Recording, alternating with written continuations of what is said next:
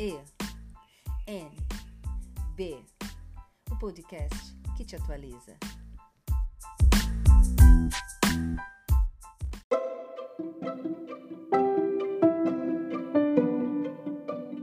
Bom dia, boa tarde, boa noite, dependendo do horário que você está ouvindo esse podcast.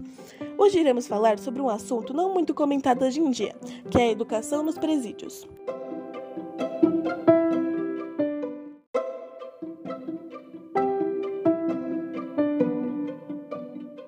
Principal objetivo é expor sobre a relevância de se educar dentro do cárcere, como tentativa de diminuir as desigualdades sociais existentes no país, especialmente no que se refere aos sujeitos que se encontram em situação de perda da liberdade, e com o intuito do preso ser introduzido na sociedade novamente, tirando o caráter de vingança da pena no Brasil, ou seja, a reintegração é feita por meio da educação. Porém, com os gastos extremamente elevados no presídio, o dinheiro que o governo usaria na educação do país acaba sendo insuficiente. A grande maioria dos indivíduos presos não tiveram melhores oportunidades ao longo de suas vidas, principalmente a chance de estudar para garantir um futuro melhor. Nesse sentido, o tempo que despenderá atrás das grades poderá e deve ser utilizado para lhe garantir essas oportunidades que nunca teve, por meio de estudo e paralelamente de trabalho profissionalizante. Além de ajeitar as celas, lavar corredores, limpar banheiros, etc., os detentos precisam ter a chance de demonstrarem valores que, muitas vezes, encontram-se obscurecidos pelo estigma do crime.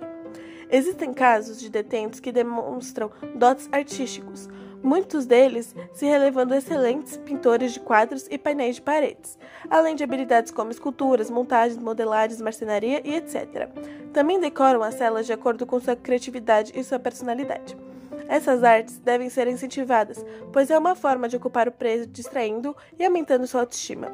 É a chance de mostrar a ele de que existe a esperança de uma manhã melhor além das grades que o separam do mundo exterior.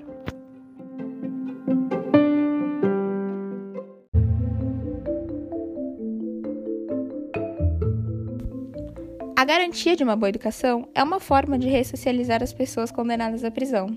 Ela possibilita que, ao retornar à sociedade após quitar sua dívida com a justiça, os ex-presidiários tenham outras opções que não regressam à criminalidade. Uma boa formação profissional e educacional proporciona melhores alternativas de inserção social e de remuneração.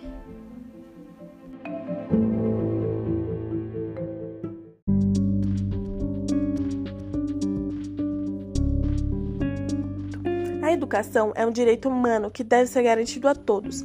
É isso que diz o artigo 26 da Declaração Universal dos Direitos Humanos de 1948. Segundo esse documento, toda pessoa tem direito à instrução gratuita nos graus elementar e fundamental, orientada para o pleno desenvolvimento da personalidade humana e para o fortalecimento do respeito pelos direitos humanos e das liberdades fundamentais. O direito à educação escolar nas prisões foi também estabelecido em 2010 pelas Diretrizes Nacionais para a Oferta de Educação para Jovens e Adultos em Situação de Privação de Liberdade nos Estabelecimentos Penais.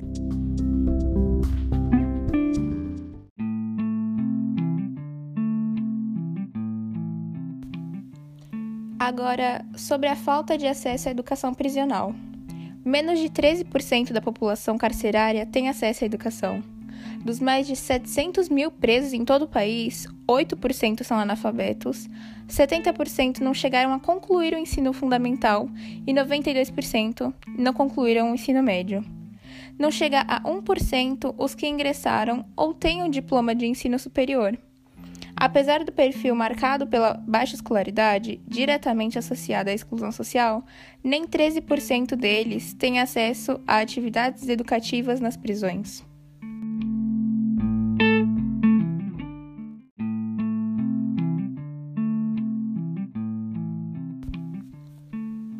A educação é um direito social assegurado pela Constituição Federal e consagrado na legislação internacional. No entanto, quando se trata da população encarcerada, tal direito não parece ter o mesmo grau de reconhecimento. Se é fato que as camadas pobres da população são privadas de vários direitos, entre eles o direito a uma educação de qualidade. Essa realidade torna-se pior tratando-se de pessoas condenadas pelo sistema de justiça penal. No Brasil, em muitas instituições penais, a oferta de serviços educacionais é inexistente, insuficiente ou extremamente precária. o que se soma a regimes disciplinares e legais que não incentivam ou mesmo inviabilizam o engajamento de pessoas presas em processos educacionais.